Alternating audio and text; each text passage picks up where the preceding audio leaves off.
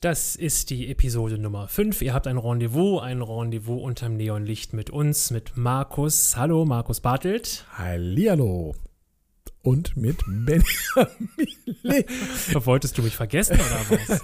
Nein, aber das Thema heute ist, haben wir gelacht. Und ich dachte mir, ich mache schon mal einen kleinen Witz Ach, gleich am Anfang. Gleich den ersten Knaller. Ja, und habe, was natürlich jetzt ein bisschen doof ist beim Podcast, ist der einzige Nachteil, man hat das Gesicht von dir nicht gesehen, wie du da saßt und gewartet hast, dass ich deinen Namen nenne.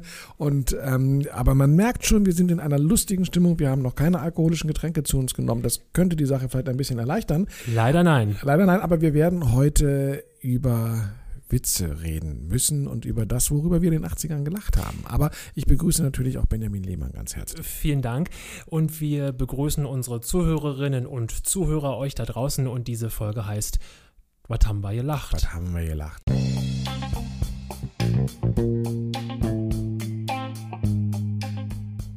Rendezvous unterm Neonlicht. Der 80er Podcast über das Leben, Lieben und Sein in Berlin mit Markus Bartelt und Benjamin Lehmann.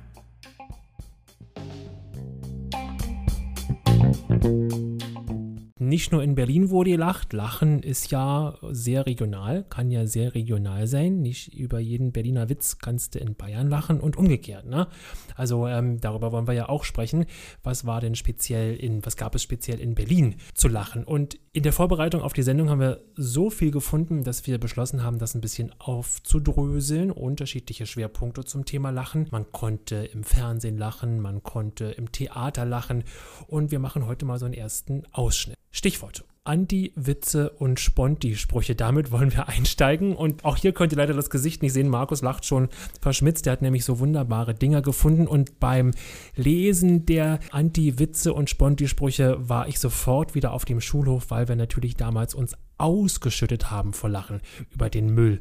Das muss man ja heute rückwirkend sagen. Das ist das Schlimme daran, glaube ich, weil äh, wir werden auch gleich ein bisschen was zum Besten geben. Das Oh sind ja. so Dinge, wo ich mich frage, also ich weiß, dass wir uns wirklich ausgeschüttet Ja. haben. Es war, und wir haben uns auch da reingesteigert. Aber umso sowas ab- unsinniger es wurde, umso mehr haben wir eigentlich gelacht. Wir haben Lachkrämpfe bekommen und ich fürchte ganz einfach, dass das heute etwas ist, worüber zumindest die, die nicht in unserem Alter sind, auch gar nicht mehr lachen können, weil die Null. sind ja gar nicht mehr so richtig komisch.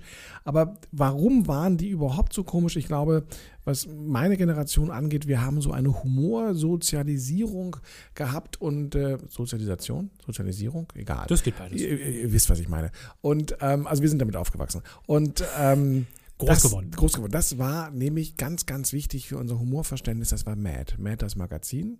Die Mad-Hefte, die jetzt gerade in den Vereinigten Staaten eingestellt werden. Wir haben sie in, in Deutschland und nach Deutschland rübergeholt und mitbetreut hat sie Herbert Feuerstein. Ähm, legendärer, ähm, sehr komischer Mensch. Komiker wäre der falsche Ausdruck. Ewig lang der Sidekick von Harald Schmidt gewesen. Ähm, und, und diese Mad-Hefte, die immer gleich strukturiert waren, man hat einen Film vergackeiert, den wir meistens gesehen haben. Äh, Alfred E. Neumann, der, das Gesicht mit den Sommersprossen, dem Seitenscheitel, den abstehenden Ohren und der Zahnlücke.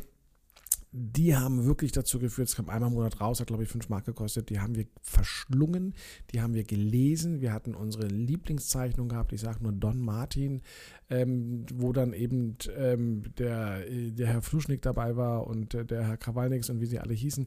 Wir haben Tränen gelacht und auch die, die Sprache, äh, wenn dann eben etwas Flup Flup macht oder Schalupp oder auch diese Lautsprache, die Mhm. dort war, ging auf dem Schulhof weiter. Wir haben uns wie die Don Martin-Figuren tatsächlich ähm, Herr Krawupke auch unterhalten.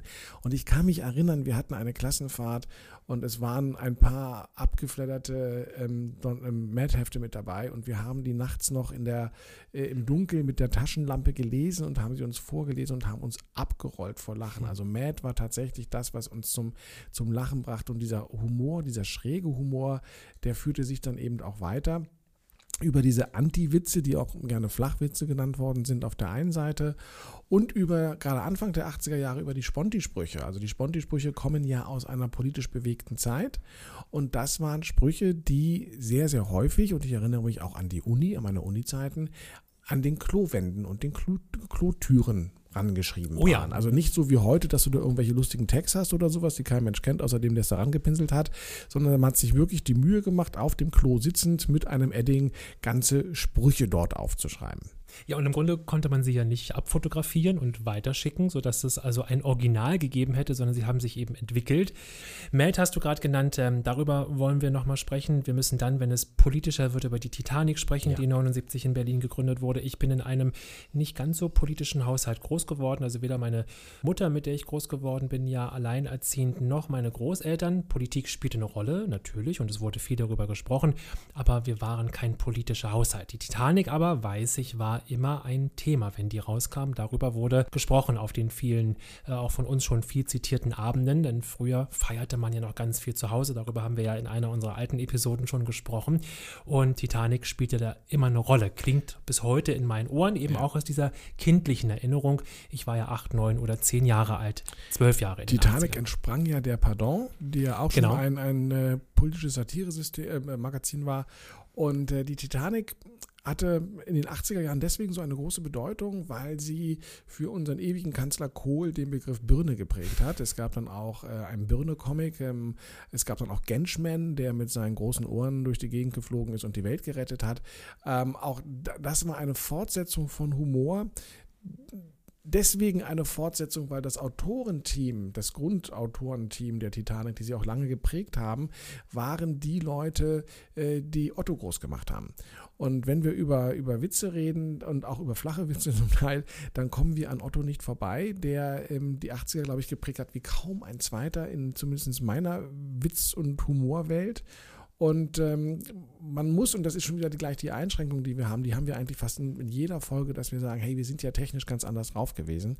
Also ja, es gab die Otto-Show im Fernsehen, aber die war nicht so relevant. Otto tourte natürlich über die Bühnen. Ähm, da ist man dann hingegangen. Am Anfang war es auch noch gar nicht so ausverkauft, weil er noch, noch unbekannter war.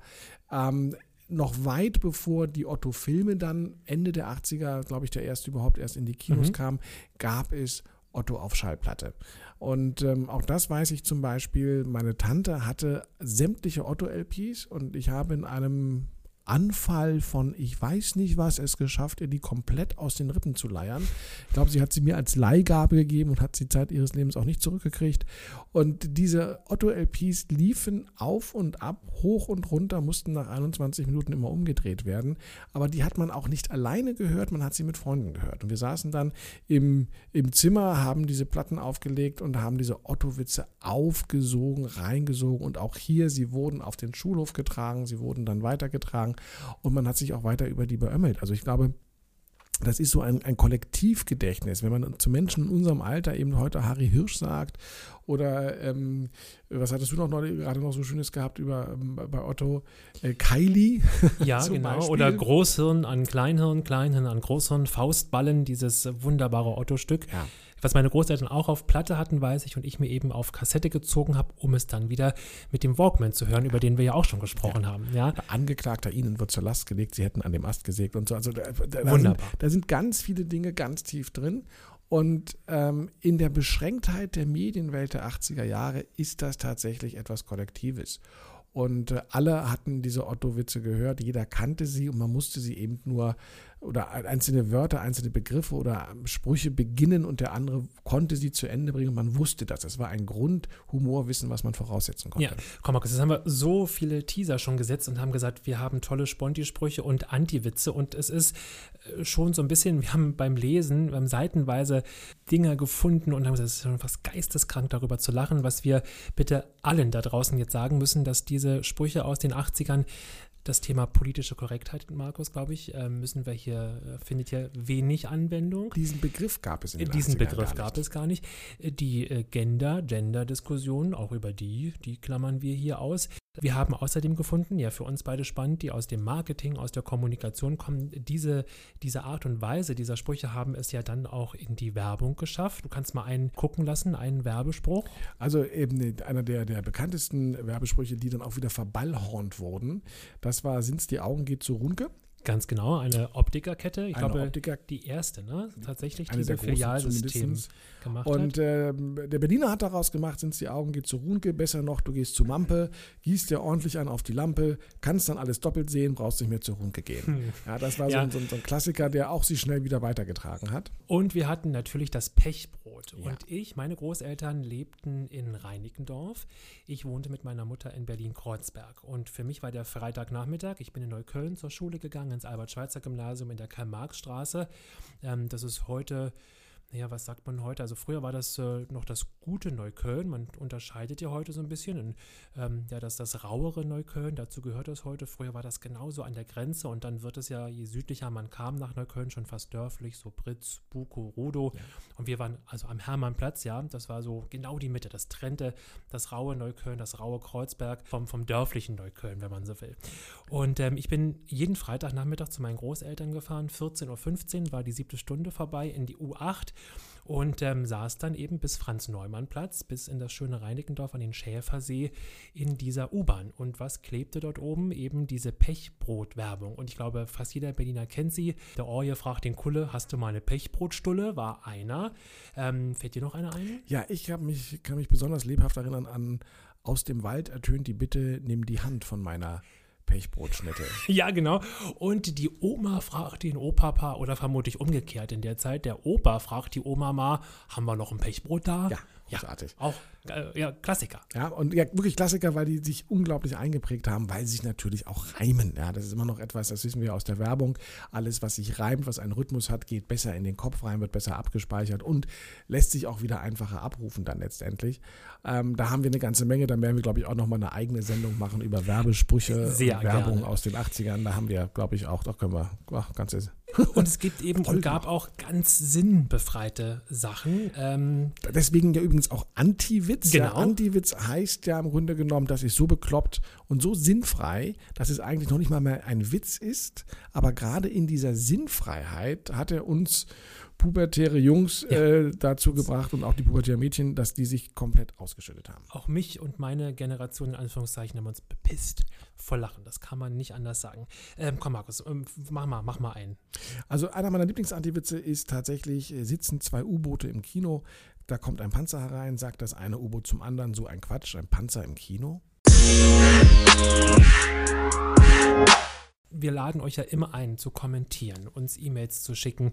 Ähm, also diese Episode lädt sowas von ein, uns euren Lieblings-Sponti-Witz oder Anti-Witz ähm, zu senden. Komm, Markus, noch ein. Du darfst zwei, drei vorlegen. Ähm, sitzen zwei Frösche in der Küche und spielen Kanaster. Da sagt der erste Schachmatt. Darauf der zweite. Aber beim Halmer gibt es doch gar keinen Elfmeter. Oh mein Gott. Vollkommen. Ja, vö- völlig sinnfrei. Und dann gibt es die, die so ganz kurz waren, wo man schon dann ins Schmunzeln kam und an die ich, als wir uns darauf vorbereitet haben, wirklich sofort stand ich auf meinem Schulhof, eben in der Karl-Marx-Straße in Berlin-Neukölln, Grenze zu Kreuzberg. Zum Beispiel treffen sich zwei Parallelen. Ja. Ja. Der ist Ja, kurz und geht der immer und hat sogar was mit Mathe zu tun. Ich finde den pädagogisch wertvoll. Ja, finde ich sehr schön. Ja, Ja. oder den tollen, ähm, kommt ein Mann zum Bäcker, bestellt 99 Brötchen. Die Bäckerfrau fragt, wieso nehmen Sie denn nicht 100? Und er sagt entsetzt, wer soll denn 100 Brötchen essen? Bitte Sie. Wobei die ja noch ganz witzig Ja, sind. die sind noch ganz witzig. Ganz sinnfrei auch wieder gehen zwei Männer durch den Tunnel, hat der andere auch 5 Euro. Äh, haben wir gelacht. Ich weiß, ich hatte Tränen in den Augen, als wir, die- als wir den damals uns erzählt haben. Steht bei dir schon Euro, dann hast du eine aktualisierte Version. Stimmt, damals ist es richtig. Stimmt, D-Mark muss es Ja. natürlich heißen. Euro 5 kannten wir ja D-Mark. Übrigens hieß mein, wir sammelten als Kinder früher, wir bekamen, einen Cousin von unserer Tante 5 D-Mark-Scheine geschenkt und die hießen Krümelfünfer. Hat überhaupt nichts damit zu tun jetzt, Ja. sinnbefreit, aber ich dachte, ich sag's mal.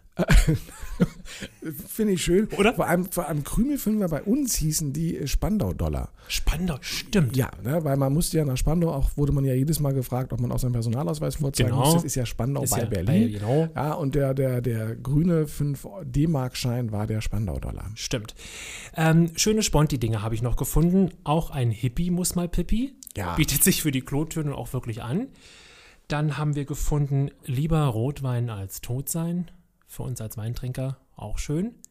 Wobei ich dich eigentlich jetzt ungern unterbrechen möchte, aber du wolltest eigentlich, du hast angesetzt, sagen, dass äh, wir auch sehr darauf hoffen und uns freuen, wenn uns unsere lieben Hörer Ja. und Hörerinnen äh, ihre schlimmsten, schönsten ähm, Flachwitze, Antiwitze und auch Spontisprüche gerne zumailen unter der mittlerweile, glaube ich, sehr bekannten E-Mail-Adresse rendezvous unterm Neonlicht at gmail.com.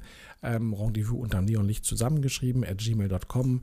Äh, wir freuen uns da sehr über die, die Einsendungen, die es dort gibt. Und by the way, ähm, ich freue mich sehr darüber, weil wir haben schon ganz, ganz viele Meldungen gekriegt. Ich äh, war sehr überrascht. Wir haben Hörer in Frankreich, die ich hiermit herzlich grüße. Wir haben Hörer in den Vereinigten Staaten, die sich gemeldet haben, die ich ganz herzlich grüße. Also äh, gerne mehr, äh, gebt uns Anregungen und jetzt in dem Zusammenhang gebt uns eure Witze. Genau, unbedingt. Und wir werden diese Einsendungen, diese E-Mails, diese Kommentare natürlich dann auch ähm, unter Umständen zum Besten geben und auf jeden Fall darauf zurückkommen. Die sollen auf keinen Fall untergehen. Wenn wir übers Lachen sprechen, dann ist Lachen ja, hast du schon gesagt, Sozialisation. Also mit Lachen wird man groß. Das hat sehr viel damit zu tun, worüber lachen denn die Eltern, worüber lachen die ähm, Freunde, die Bekannten, die Schulkameraden. Humor verändert sich, hat sich eben bis heute stark verändert. Wir haben ja gerade gesagt, wenn wir uns bestimmte Dinge angucken über das Fernsehen, Louis de Funès, Pierre Richard, ähm, darüber wollen wir nochmal gesondert sprechen. Ähm, darüber fällt es heute fast schwer zu lachen. Ja, das wirkt ja ähm, ja, so ein bisschen, also ne, man, man ist äh, ein bisschen ratlos, um ja. es freundlich zu formulieren. Und trotzdem sind das große, äh, wichtige Film- und Serienmomente bis heute und haben also meine Kindheit auf jeden Fall geprägt. Über die Osenbande äh, müssen wir dann sprechen und vieles mehr. Ja, Osenbande, völlig, völlig sinnbefreiter Blödsinn, aber so herrlich und so schön, ja. Ja, wobei, also ich will nicht vorgreifen, aber wenn wir über diese Sachen reden, werden wir auch immer über die Synchronisation reden müssen. Ja. Denn äh, die Olsenbande war deswegen so ein großer Erfolg aufgrund, wir haben sie ja im DDR-Fernsehen gesehen, aufgrund der ähm, DDR-Synchronisation. Die westdeutsche Synchronisation war bei weitem nicht so komisch. Also Genau. man hat da gespielt und wenn ich an Fernsehsendungen wie die 2 denke, ähm, auch da war ja das, das Synchro-Team, diejenigen, die da diese Sendung, die ja eigentlich eine relativ banale Krimisendung war, erst richtig komisch gemacht hat. Also auch da ging sehr, sehr viel über die Sprache. Es war gar nicht das Bild selber. Und ähm, auf der anderen Seite haben wir natürlich Menschen, die ähm, den Slapstick wieder mit reingebracht haben und zurückgebracht haben. Ähm, und das ist jetzt nicht Otto, weil das Einzige, was Otto macht, ist durch die, über die Bühne hüpfen. Das ist jetzt nicht so komisch, aber äh, Loriot war ein Meister des Slapsticks und auch der, der Ver Verrenkungen und der Verhebelungen. Und ähm, auch Loriot, der ja eine jährliche Sendung, glaube ich, hatte. Ja. Einmal im Jahr gab es ähm, das, das, die neu, neueste Loriot-Ausstrahlung, aber auch Loriot hat sich bei uns dann wieder über die Schallplatte weiter übertragen. Also auch die Loriot-Sketche auf Schallplatte äh, konnten wir auswendig, konnten wir nachspielen. Hildegard sagen sie jetzt nichts. Ähm, und auch das ist wieder sowas im kollektiven Gedächtnis. Ja, oder das Stichwort Maske, wo sofort jedem Loriot ins Gehirn springt. Maske? Welche Maske? Ja, also äh, die berühmte Nudel, wer dann später den, den Sketch im Fernsehen auch gesehen hat, der, der kann sich daran natürlich erinnern. Wenn wir über das Lachen in Berlin sprechen, über das Lachen und den Schwerpunkt in Westberlin, dann müssen wir über die Bühnen sprechen, die es in Berlin gab und heute noch gibt, über Humor, der gewachsen ist. Wir kommen ja aus der geteilten Stadt, über die haben wir schon gesprochen. Auch das war immer wieder Anlass zum Lachen über natürlich politische Themen. Wir haben mal geguckt, ähm, wa- was gab es da alles ganz anarchistische äh, Dinge gab es da. Unter anderem die drei Tornados, dieses äh, berühmte Polizeikabarett, aus dem nachher zumindest von einem Mitglied ganz, ganz viel entstanden ist. Ähm, Markus, du hast ja mh, da auch nochmal in der Tiefe recherchiert. Einer der Gründer der drei Tornados ist heute noch eine große, wichtige Figur in der Berliner Kultur. Ja, der Herr Klotzbach. Genau. Ähm, tatsächlich, also ich glaube, man kriegt das schon ganz gut mit, dass äh, Berlin insbesondere Anfang der 80er Jahre sehr politisch geprägt war. Das hängt natürlich damit zusammen, dass es eine Studentenstadt war. Auch die, die Sponti-Sprüche ähm, sind studentisch geprägt. Und aus dieser alternativen Szene, aus dieser studentischen Szene, denn man darf auch nicht vergessen, dass sehr viele ja, wie wir schon erzählt haben, aus ähm, Westdeutschland nach Berlin gekommen sind, vor allen Dingen junge Männer, um nicht zur Bundeswehr eingezogen zu werden und ähm, sozusagen hier dann rübergemacht haben. Und äh, das war schon ein, ein anderes Thema, ein aufgeheizteres Klima. Und äh, im Zuge dieser alternativen, auch sehr äh, politischen Szene hat sich dann eben auch das politische Kabarett weiterentwickelt. Und die drei Tornados waren da welche, die ähm, tatsächlich weit vorne standen. Ähm, aus dem Umfeld der drei Tornados, mit den drei Tornados, ist das Tempodrom gegründet worden. Eine ähm, ganz wichtige Bühne ist der falsche Ausdruck, aber das Zelt des Tempodroms, das an der Kongresshalle stand, im Grunde genommen heute in der Nachbarschaft, ähm, das, wo das Tippi steht am Kanzleramt, ähm, mit Zirkuswagen und einem ganz bunten Anarcho-Programm, wo auch ähm, Nina Hagen aufgetreten ist, die in diesem Umfeld ganz groß war. Ähm, Django Edwards als, als Brachial-Polit-Clown. Und äh, in der Folge dann tatsächlich, allerdings in den 90er Jahren, hat Herr Klotzbach dann auch die Bar jeder Vernunft gegründet. Ähm, heute eine nicht mehr wegzudenkende Kabarett-Institution ähm, in Berlin. Aber die haben tatsächlich alle ihr, und auch die Uferfabrik, die wir heute haben, die haben alle ihre Ursprünge genommen in dieser politischen Anarcho-Witz-Szene, die man hatte. Und man ist damals in den ähm, 80ern als, als Schüler oder als Student auch tatsächlich dahin gegangen. Ich war ganz, ganz viel im Tempodrom und ähm, hat sich dort die Dinge angeguckt, die zum Lachen waren, die im Fernsehen auch nicht stattgefunden haben. Also die hätten, die wären jetzt auch in keiner Sendung jemals gekommen, auch nicht in den politischen Kabarett-Sendungen, sondern das war tatsächlich wild und es war auch wilder Humor. Ja, das war richtig wild. Ich habe ein bisschen recherchiert, auch die hatten, weil sie auch einfach groß nachgefragt waren, auch für die Berliner, der ähm, Sender Freies Berlin, der SFB, hatte verschiedene Sendungen mit ihnen geplant und hat sie dann immer sehr kurzfristig wieder abgesagt. Also man kann sich vorstellen, Redakteurin oder Redakteur waren dann im Live-Programm,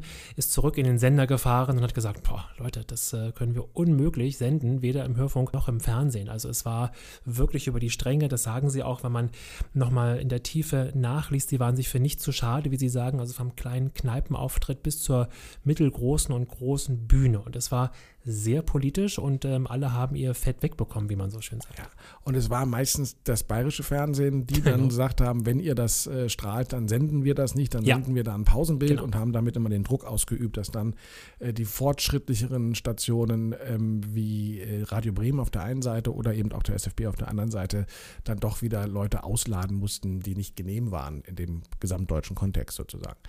Ähm, das wir hatten sehr viele lokale Größen auch gehabt. Ähm, ich äh, erinnere mich zum Beispiel an Lotti Huber, die aus dem äh, Umfeld von Rosa von Braunheim kam, ähm, die dann als, als Muse ihr eigenes Programm hatte und dort aufgetreten ist äh, und auch hier eine ganz große, ähm, treue Gefolgschaft in Berlin hatte bis zu ihrem Tod dann. Ähm, wir hatten andere Kleinkünstler, was heißt Kleinkünstler, also Helen Vita zum Beispiel habe ich mehrmals gesehen, auch als eine Grand Dame, die sehr viel Spaß gemacht hat. Und Anfang der 80er lebte ja auch noch ein, ein Urgestein des Kabarets und das war Wolfgang Neuss. Und auch eher jemand, der in der Filmwelt der 50er ähm, groß geworden ist. Ähm, wir, wie heißt es, wir Wirtschaftswunderkinder oder wir Wunderkinder war das, glaube mhm. ich. Ähm, und der dann sich äh, nach dem äh, Verlust seines, ähm, seines Partners, Günter Neumanns, zurückgezogen hat und ähm, als stadtbekanntester Kiffer von Berlin ähm, anfing, so die ein oder andere Talkshow zu sprengen. Und es gibt ähm, eine legendäre Talkshow. Und die Talkshows waren damals noch nicht diese langweiligen Plasbergs, Anne Will, bla bla bla Geschichten, sondern tatsächlich Sachen, die spannend waren.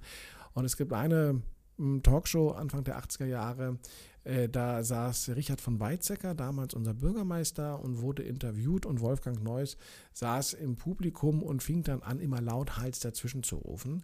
Und äh, das gipfelte dann darin, dass man ihn aus dem Publikum auf die Bühne holte und er tatsächlich ohne jegliche äh, Respekt und Distanz anfing, mit Richard von Weizsäcker zu reden, den er grundsätzlich auch nur Ritchie nannte und sagte, Ritchie, wir müssen das mal so machen und so machen. Und Weizsäcker, der ein, auch ein, ein, ein, ein Grand Seigneur ja, war, absolut, ja. aber auf diesen wilden, langhaarigen Wolfgang Neuss ganz entspannt reagierte und auch sagte, lass mich doch mal ausreden hier und mit ihm diskutiert hat. Das war, ich habe das damals live gesehen und ich werde das auch ähm, bei unserem YouTube-Kanal in die Playlist mit reinnehmen. Es gibt das noch.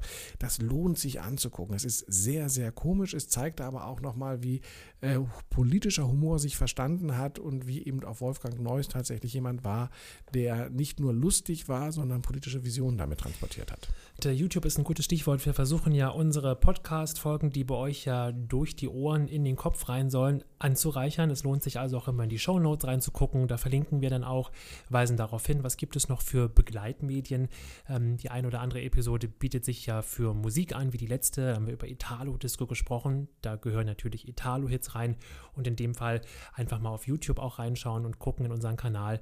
Da gibt es dann diesen Ausschnitt. Wenn wir über das ähm, Kabarett sprechen und dann ähm, müssen wir nochmal über die Entwicklung, da würde ich ganz gerne nochmal hin, ähm, dann kommen wir aus einer ganz klamaukigen Zeit. Ja, also das, was wir auch gerade gesagt haben, Louis de Finesse aus dem Fernsehen, Osenbande. Klamauk ist, glaube ich, die beste Überschrift, fast albern. Auf die Bühnen gucken, ähm, mit den Wühlmäusen, äh, mit der Komödie, Theater am Kudamm, dann haben wir uns so sehr ähm, politisch dann nachher auch gegeben und der Humor sich sehr politisch gegeben. Ne? Ähm, kannst du dich noch an das äh, Theater kurz davor erinnern, bevor wir diesen äh, politischen Schub bekommen haben? Na, wir hatten das komische Theater, war vor allen Dingen das klassische Boulevardtheater, mhm. also Theater am Kurfürstendamm, Komödie. Ähm, und Boulevardtheater ist oh, klassisch immer gern genommen, so Verwechslungsgeschichten, Tür auf, Tür zu, mhm, ja. ähm, was wir ja auch als äh, im, im ähm, oder viele Boulevardstücke haben es ja auch ins Kino geschafft dann, äh, gerade auch so mit, mit äh, Walter Matthau und äh, hat Boeing Boeing und wie das alles heißt, der hat dann fünf verschiedene Stewardessen als Freundin und das klappt so lange, bis dann der Flugplan durcheinander kommt und dann muss immer einer versteckt werden. Das ist so, das waren so die Schenkelklopfer, die man vorher hatte und ähm, zu diesen Schenkelklopfern, also ich habe meine, meine Vorgängergeneration, also die Elterngeneration, tatsächlich auch, auch humorvoll etwas grober in Erinnerung, ähm, gehörte zum Beispiel auch äh, Fips Asmussen. Also ja. Äh, ja. auf Familienfeiern wurde dann gerne die Fips Asmussen Schallplatte rausgeholt und aufgelegt und dann hat er da seine, wirklich, die waren ja noch platter als die Witze, die wir vorgelesen haben. Und aber alles lachte, alles schüttete sich aus. Das war so Onkel- und, und Tantenhumor. Total. Das, das heißt, das war das Klassische, man saß als Kind daneben und man, ja, genau. Was machen die? Hätte man da schon den Walkman gehabt. Sicher, ja. Und, oder hätte man zumindest was von dem Steinhäger ja. abbekommen, der da getrunken wurde, da auch traditionell dazu. Und ähm, also das war so das Boulevard. Und ähm, auch da änderte sich das Humorverständnis zum einen über die, die Vielzahl an Kleinkunstbühnen, die entstanden sind, die eben auch den etwas unbekannteren Talenten den, den Raum überhaupt geboten haben, dass sie auftreten konnten und äh, auch die großen Bühnen, also das Staatstheater. Wir hatten ja die staatlichen Schauspielbühnen, die sich zusammensetzen aus dem Schlossparktheater in Steglitz, aus dem Schillertheater am ähm, ähm, Ernst-Reuter-Platz und der Werkstatt. Ich erinnere mich zum Beispiel, dass äh, Katharina Thalbach ähm, angefangen hat, an, an, der Werkstatt zu inszenieren, unter anderem die Macbeth mit äh, Gundbad Warns und ähm, Heinz-Werner Kräkamp damals noch, wobei ich gar nicht weiß, ob Kräkamp bei Macbeth dabei war, aber ist auch egal. Aber das waren ähm, Schauspieler vom, vom staatlichen Ensemble und die haben angefangen, ganz verrückte, äh, witzige Stücke aufzuführen, Klassiker aufzuführen, die sie komplett gegen den Strich gebürstet haben und ähm, haben damit einfach auch die Bühne bereitet, dass das klassische Theater auf einmal unglaublich spannend und komisch vor allen Dingen wurde. Ja, interessant ist ähm, für mich auch in der Recherche, dass das ein sehr, ein sehr abrupte, eine sehr abrupte Änderung war. Ja? Also Humor verändert sich, Kultur verändert sich, ähm, aber dass das wirklich, wenn man so in die Literatur schaut, auch nochmal mit, mit äh, Leuten spricht, wir wollen ja auch in der einen oder anderen Episode andere Leute als uns äh, zum Reden kommen lassen, ähm, die damit ähm, eben nochmal mehr Berührung haben. Auch für dieses Thema werden wir uns nochmal nach draußen bewegen mit unseren Mikrofonen und das ein oder andere, den einen oder anderen O-Ton einfangen. Aber ähm, wenn man in die Literatur schaut und wenn man mit äh, Wegbegleitern spricht, dann war das ein fast von jetzt auf gleich, eine Veränderung der Theaterlandschaft, also von jetzt auf gleich von von dem wirklich Tür auf, Tür zu Theater, wie du es gerade genannt hast, wunderbar, ähm, in das Politische hinein. Und damit hat sich auch das Publikum verändert, hat sich die Zielgruppe total verändert. Ja, und das ist, glaube ich, ähm, auch nochmal ein wichtiger Punkt. Und wenn wir die Bühnen, die wir gerade genannt haben, die gibt es alle noch, äh, mal äh, jetzt mal kleiner, mal größer, je nachdem, mit vielen turbulenten Zeiten auch. Aber es gibt sie noch, ja. Und auch einige der gerade genannten Namen stehen bis heute auf der Bühne. Also ähm, wir sind jetzt 30 Jahre, 40 Jahre später. Ähm, Wahnsinn. Also das äh, hat überlebt. Also Katharina Dahlbach inszeniert immer noch unglaublich ja. unterhaltsam und witzig. Also im Grunde genommen ist bei, bei mir meiner Frau ist gesetzt, wenn Katharina Dahlbach ja. irgendwas inszeniert, schauen wir uns das an. Und das ist immer unglaublich komisch. Also das ist wirklich jemand, ähm, aber das ging damals los und ich bin ganz stolz und sage, hey, ich war bei den ersten Sachen dabei. ähm, tatsächlich, wenn man in die Theaterlandschaft reinguckt in den 80er Jahren, ähm, wir haben eben Namen auch wie Peter Zadek und die angefangen haben, ähm, andere Elemente in die Theaterlandschaft einzubringen, wie die Revue zum Beispiel. Zadek hat damals ähm, eine, eine Dritte Reich-Revue gemacht, die natürlich auch hart um, umstritten war, ähm, Dinge auf die Bühne zu bringen, auch mit, mit, mit Paul Gobert. Und, aber da, das war eine Mischung aus sehr, sehr Entertainment, Entertaining, also sehr viel Unterhaltung, aber mit einer politischen Botschaft. Und natürlich wollte man damit auch eine andere Generation provozieren, die aber uns als junge Generation unglaublich angesprochen hat, weil es eben ein Bruch war mit der Theaterwelt.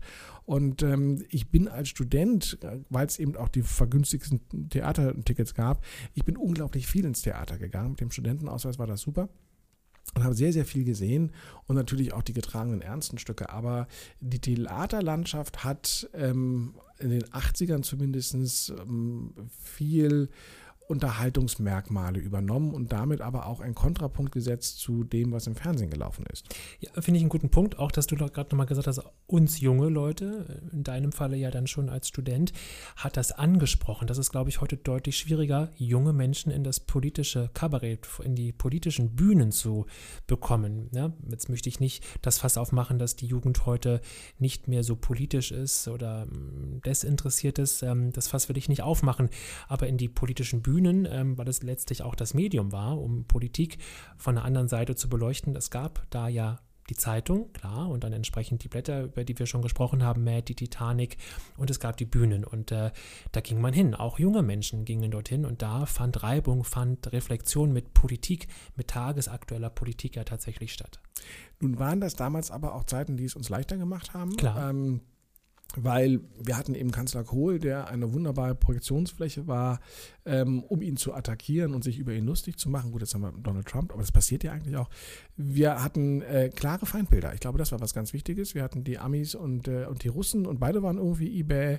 Ähm, das Bild der Amerikaner hat sich ja sehr stark gewandelt durch Ronald Reagan und, und äh, die Bush, Vater und Sohn dann, mhm. aber man konnte sich da sehr gut äh, positionieren und ich glaube, die mittlerweile sehr komplex gewordene politische Welt macht es vielleicht auch den Leuten etwas schwerer, sich da eine Position zu finden. Wir sehen jetzt vielleicht, dass durch die Klimapolitik und, und Fridays for Future da ein, ein Revival stattfindet und wieder ein bisschen mehr Politisierung reinkommt. Aber wir hatten das ja mehrmals jetzt schon in unseren Aufnahmen, dass ähm, die, die Beschränktheit der Mittel und die Beschränktheit der Medien führte dazu, dass es ein stärkeres ähm, kollektives Verständnis gab.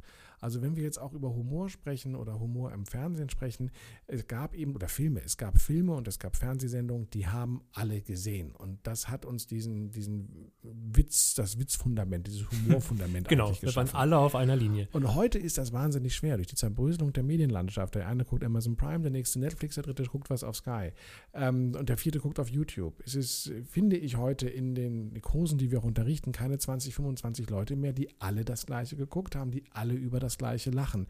Und da fehlt dann eben auch diese Voraussetzung, zu wissen und sich darauf verlassen zu können, wenn ich jetzt was sage, denkt der andere das weiter und lacht mit, weil er hat das gleiche gesehen wie ich oder hat das gleiche gelesen, das gleiche gehört wie ich. Und das, das fällt so ein bisschen aus jetzt einfach. Genau, die Diversität letztlich, also wenn heute einer eine Serie, einen Serientitel nennt, dann passiert das durchaus, oh, noch nie gehört. Wenn du früher gesagt hast, hast gestern Otto gesehen, gab es niemanden, Otto, wer ist denn Otto? Ja, ja also ich glaube, das ist äh, tatsächlich entscheidend auch für den Humor und für das Gefühl, ja, und äh, für das, äh, für das Miteinander lachen, ja. Lachen hat ja viel mit Vertrauen zu tun. Man lacht ja vor allem ähm, und besonders gut und besonders ausschweifend, wenn man mit Menschen zusammen ist, denen man vertraut. Dann traut man sich eben auch zu lachen und ähm, über die Dinge Bescheid zu wissen, über die man da lachte, das half natürlich sehr. Ähm, hier sitzen ja äh, zwei Herren, äh, zwei männlichen Geschlechts und wir wollen mal gucken und wollen mal mit einer Dame sprechen, ob die vielleicht über andere Sachen gelacht hat, eine andere Sichtweise hatte auf die Themen als wir jetzt. Wir begrüßen jetzt gleich unseren ersten Gast. Freut euch drauf. So, wir haben jetzt ähm, Sandra hier und äh, Sandra wird uns gleich ein paar Fragen zu ihrem 80er Jahre Humorverständnis beantworten. Und ich möchte sie natürlich einleiten mit einem Sponti-Spruch. Wir haben ja schon so einige Sponti-Sprüche gehabt, aber auch den konnte man auf der ein oder anderen Toilettenwand lesen, nämlich hast du Lust, nimm einen zur Brust, hast du Gelüste, nimm beide Brüste. Pfui, der ist ja schmutzig. Ja, wir haben ja gesagt, kein Gender und keine Political Correctness ja. und ähm Sandra, jetzt äh, bist du da. Herzlich willkommen. Schön, dass du da bist. Du bist unser erster Interviewgast in unserer Podcast-Reihe. In der Episode 5 haben wir es geschafft, den ersten Gast einzuladen. Wir mussten uns erstmal so ein bisschen warm talken quasi. Und wir sprechen heute übers Lachen. Und äh, mit dir lachen wir so gerne. Du bist eine Kollegin von uns, äh, quasi unsere Vorgesetzte am Campus. Du bist nämlich Campusmanagerin an einer der Unis, an der Markus und ich unterrichten und hast deshalb auch mit den jungen Leuten zu tun. Wir machen den Podcast ja ausdrücklich nicht nur für die Leute aus den 80ern wie uns, sondern auch für die jungen Leute, die heute mit uns da draußen in der Wirtschaft zu tun haben. Ja, hallo. Also erstmal vielen Dank, dass ihr mich eingeladen habt, dass ich die erste Interviewpartnerin sein darf. Aufregend, ne? Freut mich total. ähm, und gerade zu den 80ern, eins meiner Lieblingsjahrzehnte. Äh, genau, wie du schon gesagt hast, ich bin Campusmanagerin an der EMBA und der DMA in Berlin. Und äh, ja, das jetzt schon seit fast zehn Jahren. Und äh, genau, habe jeden Tag mit äh, jungen Leuten zu tun, alle um die 20. Und ähm, ja, wir haben sehr, sehr viel zu lachen hier. Und wir haben nehmen alles sehr mit Humor, nicht nur privat, sondern hier auch äh, im Job. Und genau, ich bin 1971 geboren in Berlin-Charlottenburg. Genau, nochmal eine wichtige Einordnung. Ja. Du sagst, es ist dein Lieblingsjahrzehnt. Ja. Normalerweise fragt man eine Dame ja nicht nach ihrem Alter, aber 1971 geboren. Markus nochmal für die Einordnung. Ach so. ich, Vergessen. dachte, ich dachte, das ist jetzt ein Witz, dass ich über mein Alter sprechen muss. Nein, Nein, du musst jetzt hatten sagen, wir, wann du nein, hatten, hatten wir schon. Nein, nein. 1966. Genau, und ich bin 1978 geboren. Also haben wir ähm, schöne Perspektiven. Wir sind ein, äh, Sie ja, ist in der Mitte, liegt Ja, genau, sie Ja. liegt in der Mitte. Sie liegt in der Mitte. Genau. Nee, jetzt. Ähm, Sandra, wenn wir den Humor von heute uns angucken, wir haben ja in den Minuten ähm, davor schon darüber gesprochen, dass sich das natürlich verändert hat, dass wir heute Fernsehen und äh, über Fernsehserien, darüber wollen wir nochmal gesondert sprechen, aber dass es heute schon echt schwerfällt, darüber zu lachen, sowas wie äh, die Dauerbrenner Louis de Finesse und so etwas, was eher so in die Klamaukkiste heute gehört. Früher haben wir uns ausgeschüttet vor Lachen. Kannst du für dich mal sagen, so auf dem Zeitstrahl des Humors, was hat sich für dich verändert? Ja, also man kann schon sagen, wenn ich so zurückdenke, dass es früher ähm, sehr viel klamaukiger war. Also es war sehr viel simpler. Ne? Man hat über ganz simple kleine Scherze gelacht. Das war nicht so tiefgründig, wie es heute ist und auch nicht so doppelwandig. Und ähm, ja, allein die Witze oder wenn ich auch an diese Zeit denke in der Schule, gab es so diese, habe ich vorhin auch mit Markus schon besprochen, diese ähm, Punker- und Popper-Sprüche und Witze, da hat man drüber gelacht. Ähm, genau wie du eben sagtest, auch Fernsehen, ne? das war alles sehr, sehr einfach gestrickt, so würde ich sagen. Und äh, ja, nicht so tiefgängig, nicht äh, mit einem politischen Hintergrund oder so, sondern es war wirklich so an der Oberfläche ganz äh, banal, so. Ja, nun könnte man ja mit Plattheit auch verbinden, dass es sozusagen ja, was mit, dem, mit der Intelligenz zu tun hat, das ja eben nicht. Ja, es war, glaube ich, ähm, in der Plattheit steckt die Einfachheit und damit auch einfach, man konnte unbedarfter lachen. Ne? Also so Befangenheit gab es, glaube ich, äh, früher nicht so richtig. Nein, gab es. Mit Sicherheit nicht, weil ähm, ich kann mich daran erinnern, ihr könnt das widerlegen oder bestätigen. ähm, du hattest schon das Thema Political, Political Correctness gehabt, PC. Wir haben damals auch sehr viel über behinderte Witze gelacht. Wir haben ähm, über Frauenwitze gelacht, Blondinenwitze. Also Ja. ich habe, glaube ich, damals über Witze gelacht, die ich heute nicht erzählen würde oder nicht mehr erzählen könnte. Oder vielleicht Genau, nur ja. in einem ähm, geschützten Raum erzählen könnte, weil ich sonst sofort als toxischer weißer alter Mann bezeichnet werden würde. Also das sind so Punkte, der Umgang mit Humor war auf jeden Fall unkorrekt. Jetzt ist die große Frage natürlich, ob Hum- Humor nicht immer irgendwie inkorrekt sein muss, ähm, damit es komisch ist, weil das ja auch so eine, eine Befreiung hat, über Dinge zu lachen, die vielleicht sonst zu ernst wären. Und ähm, aber man merkt, dass die Humorpolizei doch teilweise äh, starke Auswirkungen hinterlassen hat in unserer Selbstzensur, die wir vielleicht üben. Hat stark aufgerüstet, sozusagen, die Humorpolizei, ja. Ja, da sehe ich mich auch noch so als Kind im Wohnzimmer sitzen, wenn meine Eltern Besuch hatten zum Beispiel. Da waren dann so die Erwachsenen, das, die haben das auch so vorgelebt, ne? Das war so äh, Schenkelklopfer-Humor, ne? Das, äh, das war überhaupt nicht verwerflich, wenn, wie du sagst, dann da wirklich solche Dinger rausgehauen worden sind. Da hat überhaupt keiner drüber nachgedacht. Ja, genau, so vermeintlich, also ne, darüber lacht man ja eben am liebsten über andere, ne, Ja. die aufs Korn zu nehmen, aber das eben ohne diese, diese Ernsthaftigkeit, die man heute dann dahinter hat, ja. Nun ist das heute in vielen Dingen ja sicherlich, hat das auch seine Berechtigung, ja, wenn wir so auf die Rolle der Frau und die Entwicklung und so weiter gucken. Aber ich glaube, Leichtigkeit, das wäre so für mich die Vokabel, die ich damit ähm, verbinde. Man konnte leichter lachen und das liegt zum einen in der, der Art des Humors, simpler, aber eben auch befreiter. Ne? Was waren denn so die, ich war mal einfach an die, die Comics, die dich so geprägt haben? Weil ich glaube, dass wir eine Generation sind, die andere Comics hatten. Wir haben ja heute Comics, wenn man so mal ganz im Marvel-Universum anguckt, äh, die sind ja schon fast eine Kunstform. Ähm, ich glaube, die hatten hier auch einfachere Comics, um den Begriff aufzunehmen. aber äh, was waren denn so, war das so dann so Mickey Mouse Donald Duck oder gab es so weibliche Comics, die lustig waren? Äh, komischerweise gar nicht weiblich. Ich war aber eh nicht so, so ein typisch weibliches Mädchen. Ich habe auch viel mit Jungs gespielt. Also ich kann mich äh, äh, total daran erinnern, dass ich ganz lange Lucky Luke zum Beispiel gelesen mhm. habe als Comic.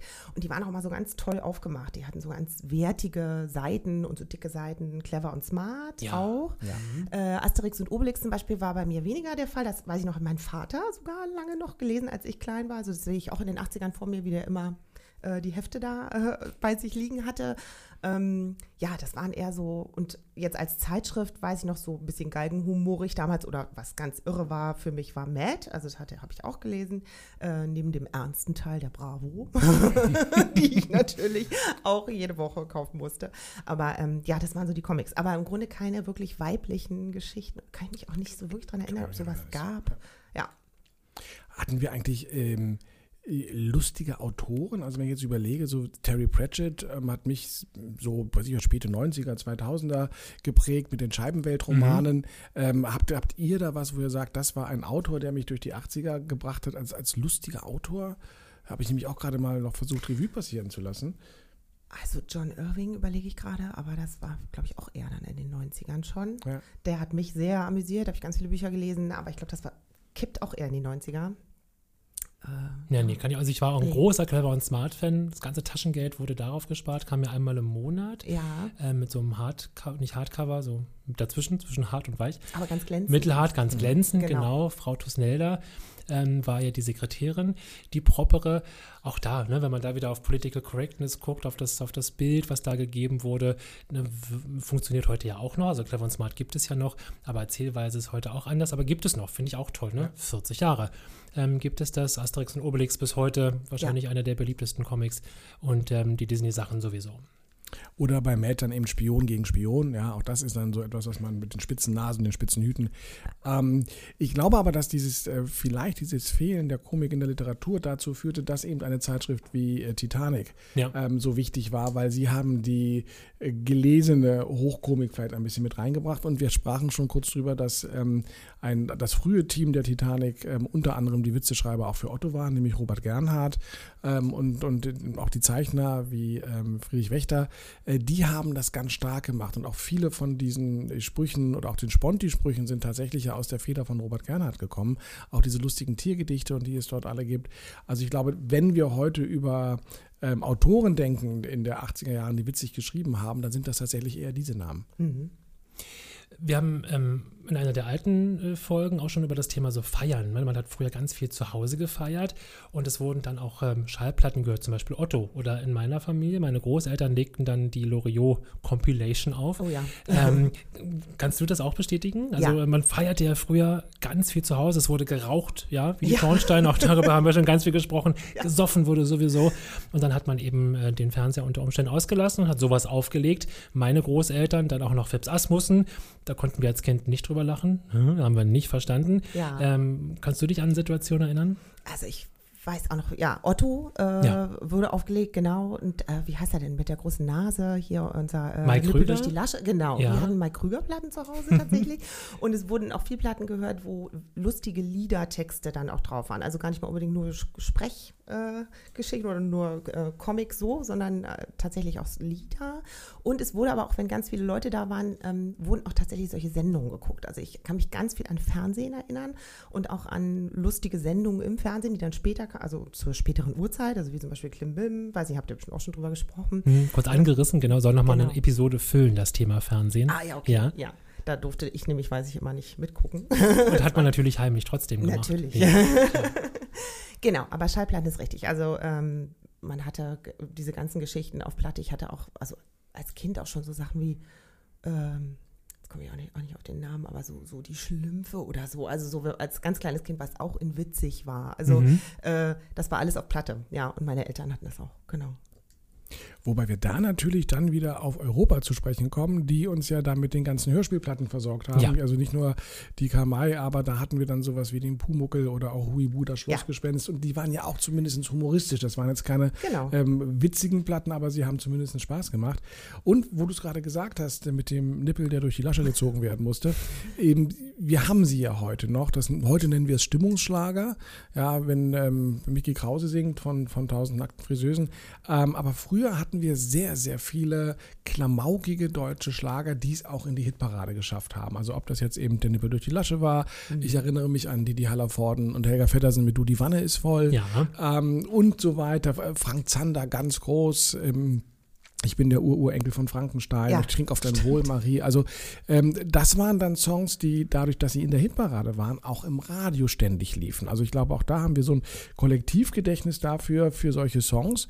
Und das waren lustige Songs, da konnte man auch wahnsinnig drüber lachen. Da konnte man auch beim fünften Mal noch drüber, hören, noch drüber lachen.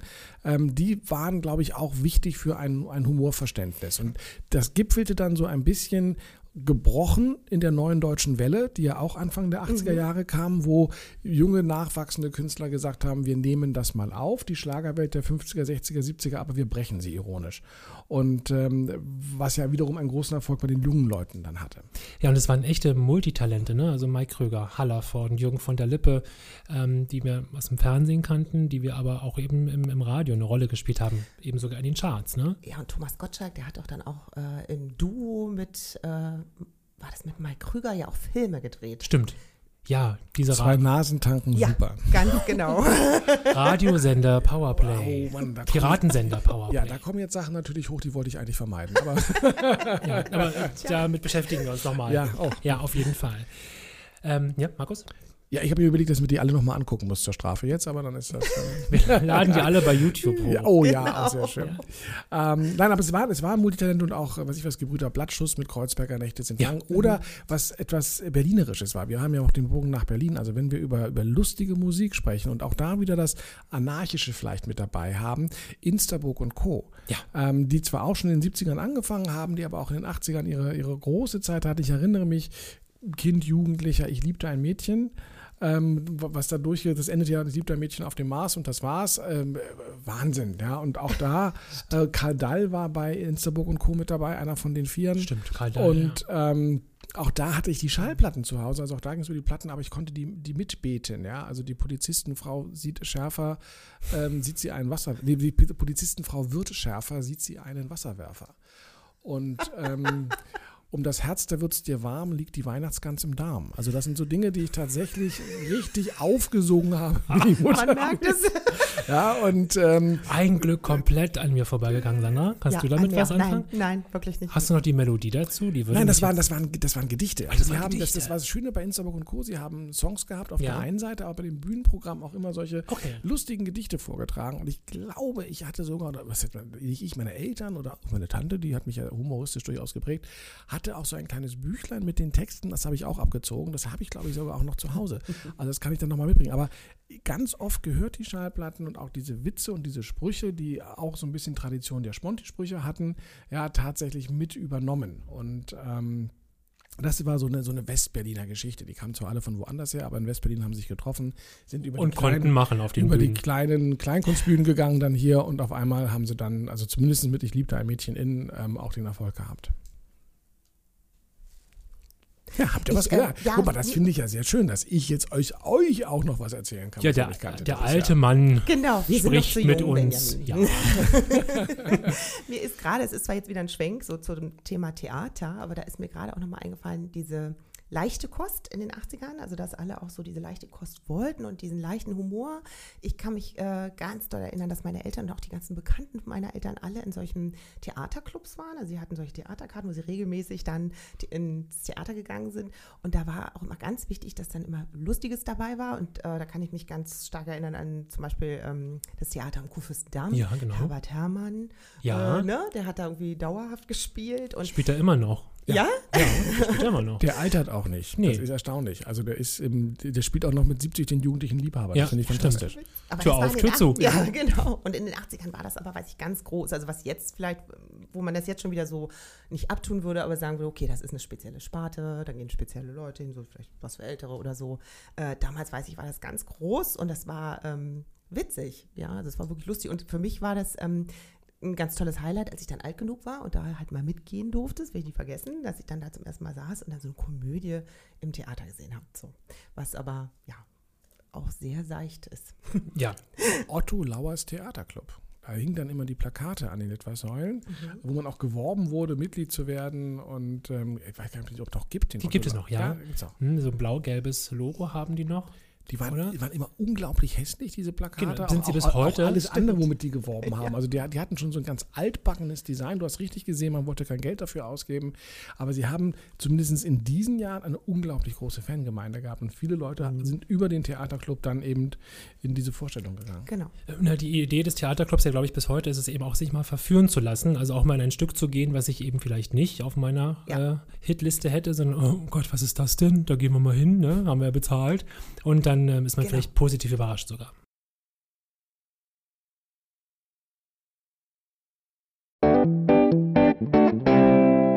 Gab es einen Frauenhumor? Äh, gab's- Oder, oder haben Frauen damals anders? Das ist eine nämliche Frage. Lachen Frauen heute anders als Männer? Wenn wir jetzt einen Psychologen fragen, bestimmt. Ja. Ähm, aber kannst du irgendwas ausmachen für dich? Hast du einen Männerwitz auf Lager? Witze erzählen bin ich ganz schlecht. Leider, es tut mir leid. Aber irgendein Sponti-Spruch? Ein Anti-Witz? Nee, das ist tatsächlich auch wirklich ein Bereich, da habe ich äh, vorhin schon überlegt, der, ähm, ja, der ist auch, also nicht an mir vorbeigegangen. Ich weiß, dass es sowas gab, aber das habe ich nicht so bewusst erlebt. Also dieses, äh, ich weiß, dass immer in Zeitschriften und in Rätselheften und so, dass da immer seidenlange Witze standen, Ja. über die wir auch immer alle gelacht haben. Wenn wir das heute lesen würden, dann würden wir Schwierig, sehen, genau. Aber dass es da so eine große Welle gab an Sponti-Witzen. Nee, leider äh, kann ich keinen äh, Männerwitz und auch keinen Frauenwitz erzählen. Und ich glaube auch nicht, dass es da so große Unterschiede gab, ehrlich gesagt.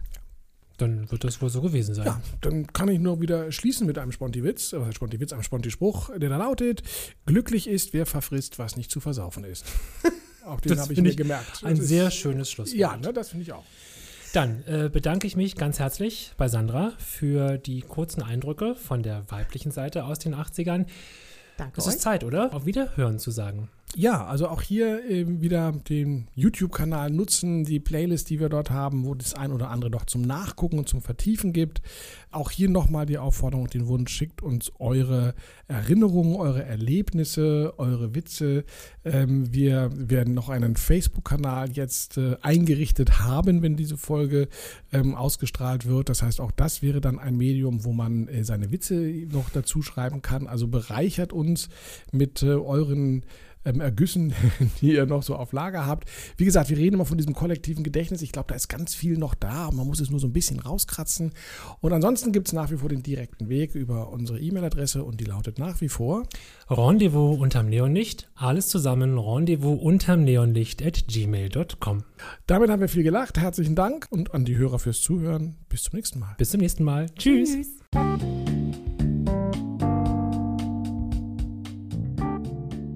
Rendezvous unterm Neonlicht. Der 80er Podcast über das Leben, Lieben und Sein in Berlin. Mit Markus Bartelt und Benjamin Lehmann.